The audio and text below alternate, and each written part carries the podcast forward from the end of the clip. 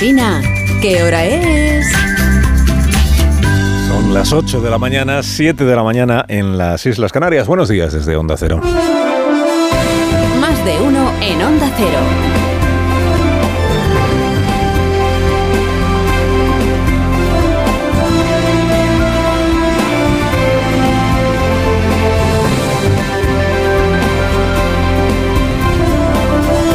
Tal? ¿Cómo están? Bienvenidos a una nueva mañana de radio. Estamos estrenando el 11 de septiembre de 2023. No voy a dimitir. Con permiso de Luis Rubiales y de su desmoronamiento a cámara lenta. No, voy a dimitir. Tres semanas le ha llevado a asumir que lo suyo no tenía vuelta atrás.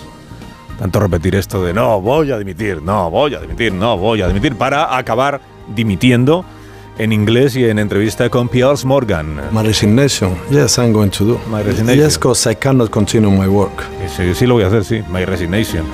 Que es eh, que voy a presentar la dimisión porque ya no puedo seguir con mi trabajo, o sea que no hay marcha atrás posible. Esto se lo dijo a Piers Morgan y luego ya emitió un comunicado en el que explica que en efecto ha hablado con Rocha y Lea Rocha es el suplente en la federación y le ha contado que no que ya no que ya no va a seguir peleando por el regreso y que dimite de lo de la UEFA y de todo lo demás. Bueno, la renuncia con permiso de Rubiales, digo.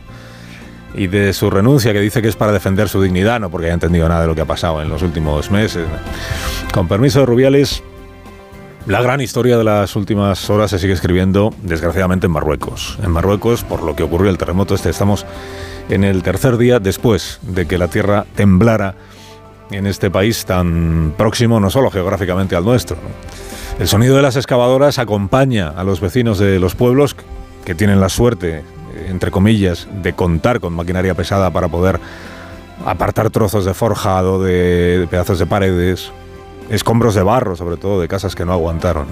Excavadoras, equipos de bomberos, militares afanados en ganarle la partida al tiempo y en desenterrar personas con vida todavía entre piedras y polvo. ¿no? Es el sonido de allí, de los lugares donde hay maquinaria, pero, en otros lugares, según se aleja uno de Marrakech, pues el sonido va cambiando, porque cuanto más asciende uno hacia la montaña, a falta de grandes máquinas y a falta de profesionales del rescate, son los vecinos los que se han organizado en esta agotadora misión de apartar maderas, apartar eh, piedras, allí donde saben que había alguien cuando se produjo el terremoto que todavía no ha sido encontrado, ¿no? en la esperanza de poder encontrar a alguien más con vida. Las manos doloridas de esos vecinos, muchas de ellas ensangrentadas, la urgencia de apartarlo todo, ¿no? y a la vez por dentro el duelo, porque muchos de ellos ya se abrieron camino en sus propias viviendas entre cascotes buscando a sus familiares y solo han podido recuperar sus cuerpos. Historias que hoy inundan los diarios. ¿eh? Madres que han visto desenterrar a todos sus hijos. Éramos cuatro y ninguno queda. E hijos que se han quedado sin padres y que aguardan sentados al raso sobre una alfombra que alguien les diga qué hacer ahora. Niños que se han quedado sin familia y familias que se han quedado sin nada con lo que salir adelante. Cinco minutos y la historia de miles de familias cambió para siempre en Marruecos. Enseguida estaremos allí para contar las distintas historias que allí se siguen escribiendo. La del rescate, naturalmente, la desesperada, la del turismo, en desbandada, una de las actividades económicas fundamentales de Marruecos, seriamente dañada también por este terremoto, y la historia del rey Mohamed, del rey invisible. Que no estuviera en Marruecos cuando se produjo el terremoto no ha sorprendido a nadie, porque casi nunca está en Marruecos. Que tardara casi un día en darse por enterado tampoco ha sorprendido, porque en Marruecos el gobierno, a semejanza de quien dirige el país, que es Mohamed, pues está lento y está opaco. Está opaco. Apenas facilita información sobre lo que ha ocurrido y sobre lo que sigue ocurriendo. Y a juicio de muchos de los afectados, sigue estando ausente el gobierno de Marruecos. Y por supuesto el rey Mohamed, al que todavía no se le ha visto en público pronunciar una palabra, emitió un comunicado. Comunicado y punto. Bueno, 11 de septiembre. 11 de septiembre, eh, ya sabe usted, es probable que este sea el día del año en el que más aniversarios se acumulan. Lo recordamos pues cada año. La matanza de las Torres Gemelas, que ejecutó Bin Laden hace 22 años en Nueva York. El golpe de Estado de Pinochet y otros en Chile hace 50 años. La sede de la presidencia del Palacio de la Moneda bombardeada. El presidente Allende muerto. Allende que es referencia hoy, sigue siendo referencia hoy de la izquierda latinoamericana y también de la izquierda europea. Y 11 de septiembre en España, Aquí también tenemos aniversario, cada 11 de septiembre. Se cumplen 309 años de la derrota de la Generalitat de Cataluña en la guerra de sucesión que enfrentó al archiduque Carlos con Felipe V. Quinto, que no es esto, el quinto. Bueno, más, más que a ellos dos, a sus partidarios, ¿no? Los del archiduque y los del Borbón. Claro, estaba en el bando perdedor la Generalitat de entonces. Abandonada por los británicos. Abandonada a última hora por el propio Carlos. Pero ahora está el otro Carlos, que es Carlas. Carlas decidido a vencer a Felipe V, a darle la vuelta a la historia. Ahí está Puigdemont. Al archiduque Carlos ya no va a poder hacerle rey de España porque el hombre no está en condiciones. Pero a Sánchez, ahí a Sánchez sí le ve en situación de, de acabar aceptando que solo los catalanes decidan 300 años después dónde empieza y dónde termina España. Ese es el objetivo último del independentismo y no ha renunciado a él. Otra cosa es que Sánchez esté por ello, esté por, por acabar pagando también ese precio. De momento la amnistía. Claro, está el de Waterloo tan crecido, gracias a la llave que, le ha, que ha puesto en sus manos el Partido Socialista, que es fácil confundirse y pensar que el presidente de la Generalitat de Cataluña es, es Carles Puigdemont. Y por eso está hiper aragonés, empequeñecido el hombre, pues está diluido.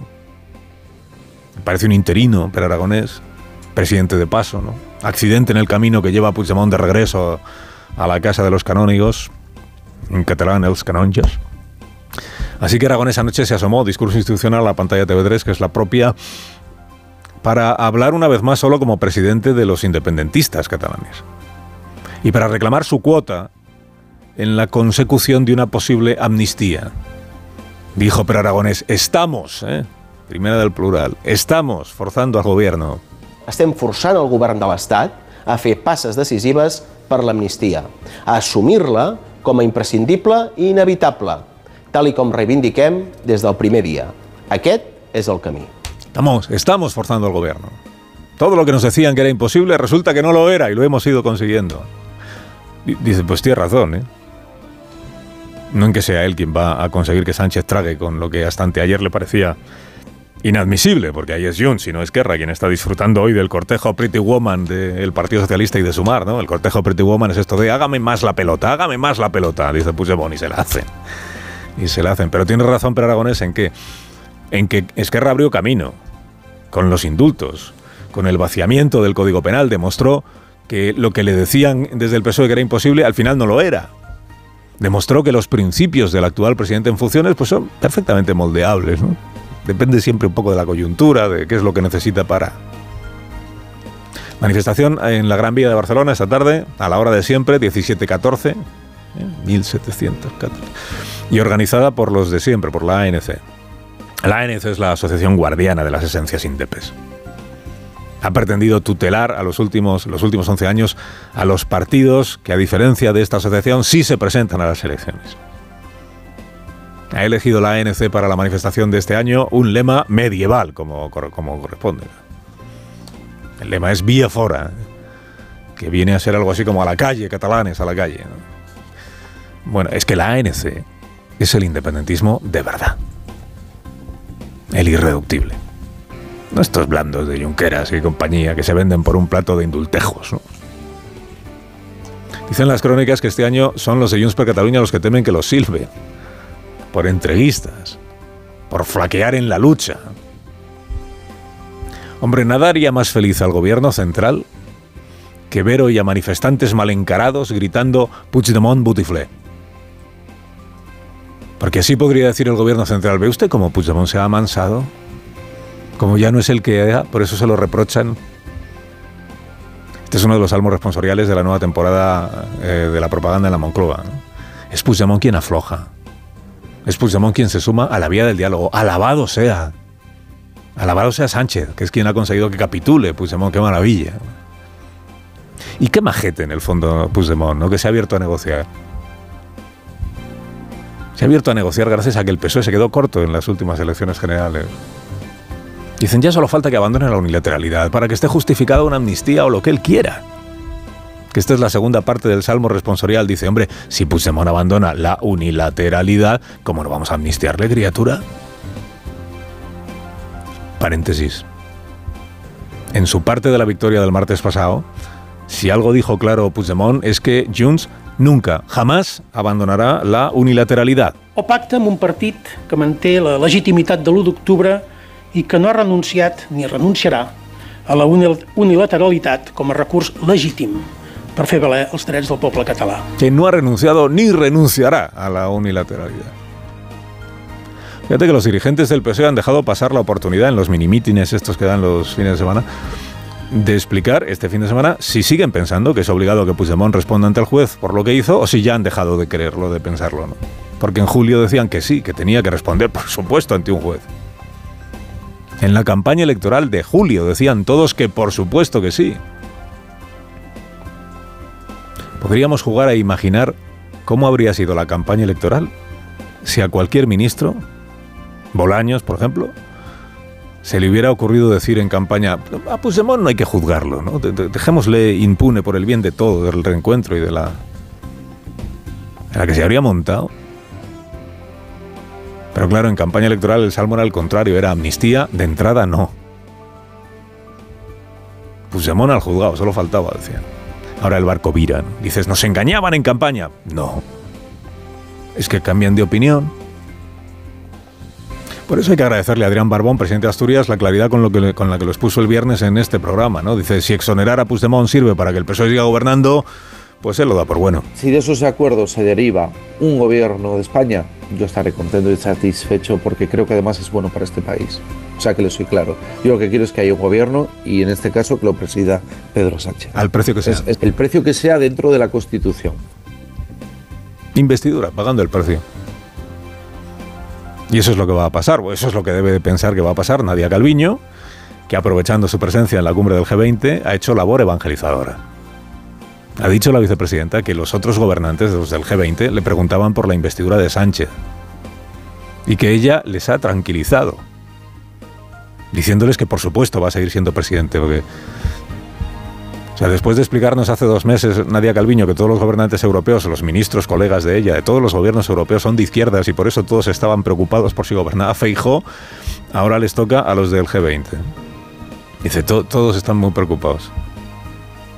¿A quién le puede caber alguna duda de que la señora Meloni, por ejemplo, Italia, primera ministra, que es de extrema derecha, está deseandito que Sánchez siga siendo presidente del gobierno de España? Querida Georgia, querida Georgia. O al japonés, que es más de derechas que el grifo del agua fría. Nadia Calviño tranquilizando al G20. El mundo en vilo ante la investidura de Pedro. Carlos Alsina en Onda Cero.